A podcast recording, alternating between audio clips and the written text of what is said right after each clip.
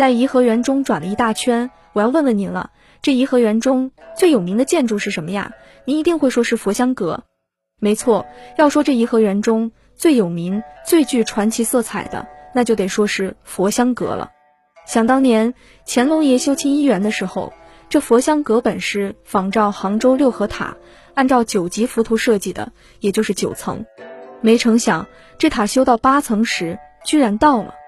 与此同时，北海的琉璃塔工地也发生火灾。乾隆认为这是上天示警，于是改变设计，变成了三层。可要说佛香阁最离奇的事儿，那还得说是发生在建国后的一次灵异事件。现在颐和园佛香阁里面的这个佛像，它是怎么来的呢？故事还是比较离奇的。佛香阁从一九六六年到一九八九年一直没有开放，里面的佛像一直是空的。到了一九八九年的时候，因为当时是建国四十周年大庆，希望把佛香阁开放，展现给人民群众。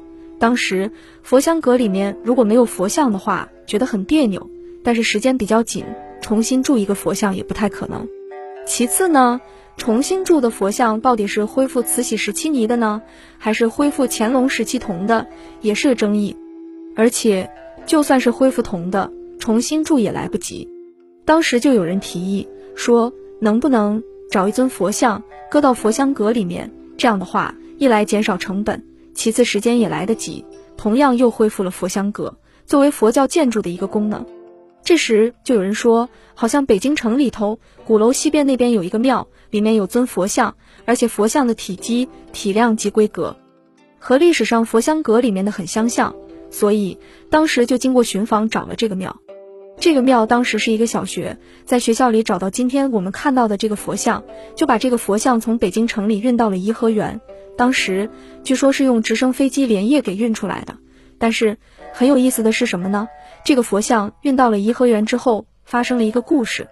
这个当时从城里运来的佛像并不完整，残缺了一块，在佛像的脑袋顶上少一个盖子，看上去感觉很是别扭。正当所有人都一筹莫展的时候，突然有人提出，在二十世纪七十年代，有人在颐和园昆明湖中游泳的时候，捞起过半个佛头，也是铜的。当时交到青龙桥革委会。经鉴定不是颐和园的东西，但由于是在昆明湖发现的，所以暂时就放在了颐和园的仓库中。这一放就十几年啊！反正现在也没有合适的东西，不如把那个佛头拿来试试，看能不能放到佛像头上，先应付一下。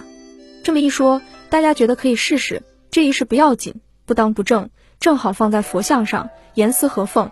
看样子这两个东西原本就是一体的。一个是从城中庙里找来的佛像，一个是昆明湖中捞起的佛头，为什么会合到了一起呢？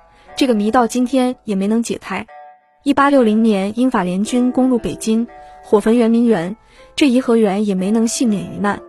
从当年的老照片中，我们看到园中许多主体建筑遭到破坏，不过令人惊讶的是，万寿山东部的建筑基本都毁了，可西部以宝云阁为首的很多建筑却丝毫无损。甚至有些木质建筑也是保存完好，这是为什么呢？